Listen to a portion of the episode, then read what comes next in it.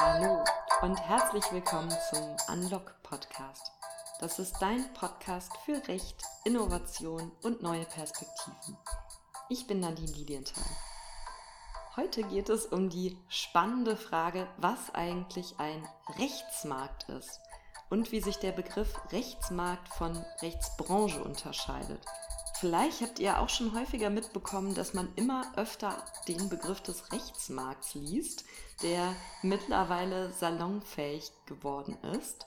Und ja, bei genauerem Hingucken kann man sich ja tatsächlich fragen, was macht eigentlich diesen Rechtsmarkt aus und wie unterscheidet der sich eigentlich von dem Begriff Rechtsbranche? Und da möchte ich heute mal ein bisschen tiefer einsteigen und meine Ideen dazu in dieser kurzen und knackigen Folge mit euch teilen. Und jetzt wünsche ich euch viel Spaß mit der heutigen Episode. Hallo, schön, dass du da bist. Ich freue mich total heute mit dir über ein spannendes Thema zu sprechen und zwar die Frage, was eigentlich den Rechtsmarkt ausmacht. Das ist ja ein wirklich sehr neuer Begriff, der ja im Grunde ähm, 2020 plötzlich aufgetaucht ist und mittlerweile immer wieder und überall zu lesen ist. Und ja, was ist eigentlich dieser Rechtsmarkt?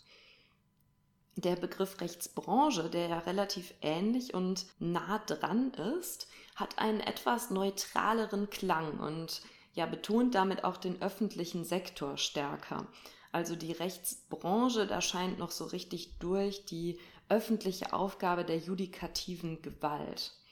Neuerdings hören wir allerdings auch immer häufiger den Begriff Rechtsmarkt, wo ja eine Betonung auf dem Begriff Markt liegt.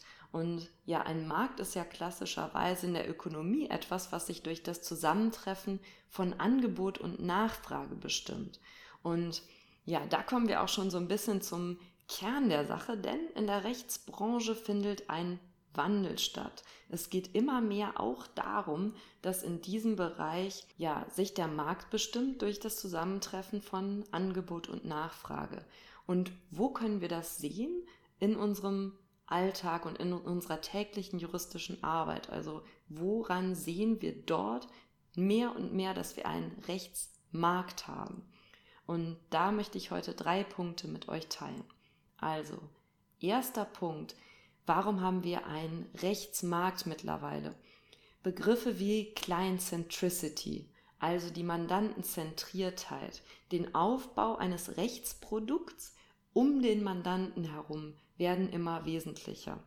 Der Mandant steht im Mittelpunkt der Erstellung eines Produktes. Das heißt, ähm, es gibt mittlerweile Rechtsprodukte im Markt, die komplett von Mandantensicht aus und aus dem Mandantenerleben gedacht sind.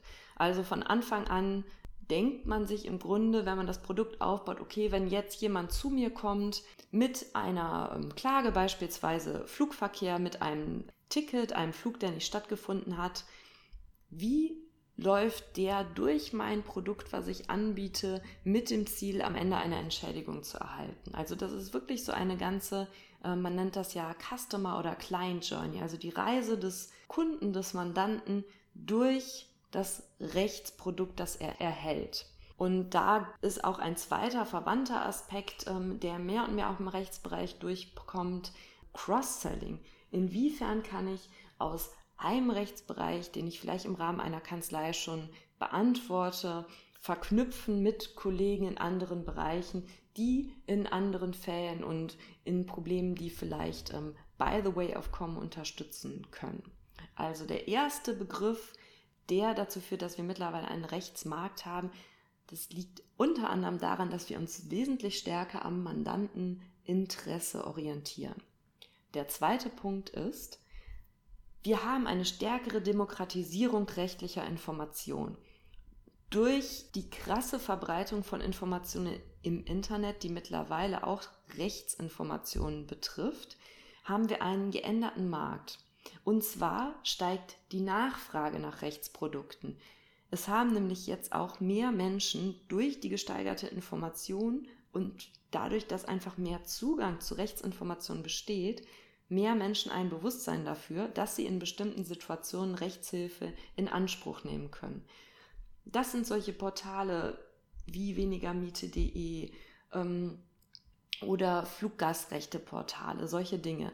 Ähm, an dieser Stelle und in diesem Punkt geht es mir aber um die Menge der Information. Einfach dadurch, dass wir über das Internet eine ganz andere Verbreitung von Informationen haben, auch über Social-Media-Kanäle, haben wir eine größere Menge an Menschen, die überhaupt auf die Idee kommt, rechtliche Hilfe in Anspruch zu nehmen oder die überhaupt, ähm, ja, deren Bewusstsein überhaupt dafür geweitet wird, dass es eine Möglichkeit ist, in bestimmten Fällen rechtliche Hilfe in Anspruch zu nehmen, weil das ist ja überhaupt der erste Schritt, um in einem Markt überhaupt teilnehmen zu können. Das Wissen darüber, dass ich eine Leistung überhaupt erhalten könnte.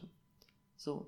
Und der dritte Punkt, also der erste Punkt war, es geht stärker um den Mandanten, um so eine Customer Centricity darum, einen Rechtsservice auf einen Mandanten zuzuschneiden.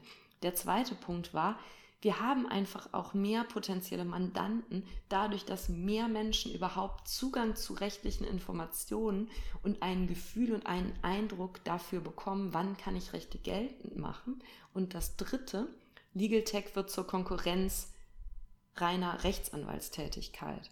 Also wir sind plötzlich am Beginn eines Wahlzeitalters. Ich kann als Mandant beginnen zu wählen, möchte ich meine Dienstleistung durch eine Maschine bekommen oder durch einen Menschen. Das hört sich jetzt vielleicht erstmal zugespitzt an. Bei genauerem Hinschauen sehen wir aber, dass das bereits der Fall ist. In einfachen Dingen, wie beispielsweise bei der Verspätung meines Fluges oder ähm, jetzt auch neuerdings in Verkehrsrechtsfragen, äh, kann ich bereits in weiten Teilen auf automatisierte Prozesse zurückgreifen. Und das ist natürlich auch irgendwo der Anfang einer Bewegung. Das heißt, in dem Moment, wo nicht nur verschiedene, ja, die Wahl besteht zwischen verschiedenen Rechtsanwälten, sondern tatsächlich auch die Wahl zwischen Mensch oder Maschine oder zwischen verschiedenen Anbietern von Maschinen, habe ich diesen Aspekt von ja, stärkerem Angebot, diverserem Angebot, was halt auch ein Faktor ist, der einen Markt kreiert. Das heißt, wir haben mittlerweile ein Rechts Markt in Deutschland und die Verwendung dieses Begriffes ist auch sinnvoll, denn wir sehen immer mehr in der Rechtsbranche, es gibt eine Orientierung am Kunden, am Mandanten und an dessen Erlebnisreise durch den Rechtsservice. Wir haben eine Demokratisierung rechtlicher Informationen. Das ist der zweite Punkt, der einfach einer noch größeren Menge an potenziellen Mandanten überhaupt erstmal das Bewusstsein dafür gibt, ah, ich könnte Rechte geltend machen. Und wir haben drittens die Situation, dass es durch Legal Tech plötzlich ja eine Konkurrenzsituation zwischen Mensch und Maschine beginnt und dadurch sich auch einfach das Angebot in diesem Bereich ändert. Also, das sind meine Gedanken zu den Begriffen Rechtsbranche und Rechtsmarkt. Und wenn dir der Podcast gefallen hat, dann freue ich mich sehr über eine 5-Sterne-Bewertung bei iTunes und über eine Weiterempfehlung. Und jetzt wünsche ich dir noch einen ganz wunderbaren Tag, wo auch immer du ihn verbringst.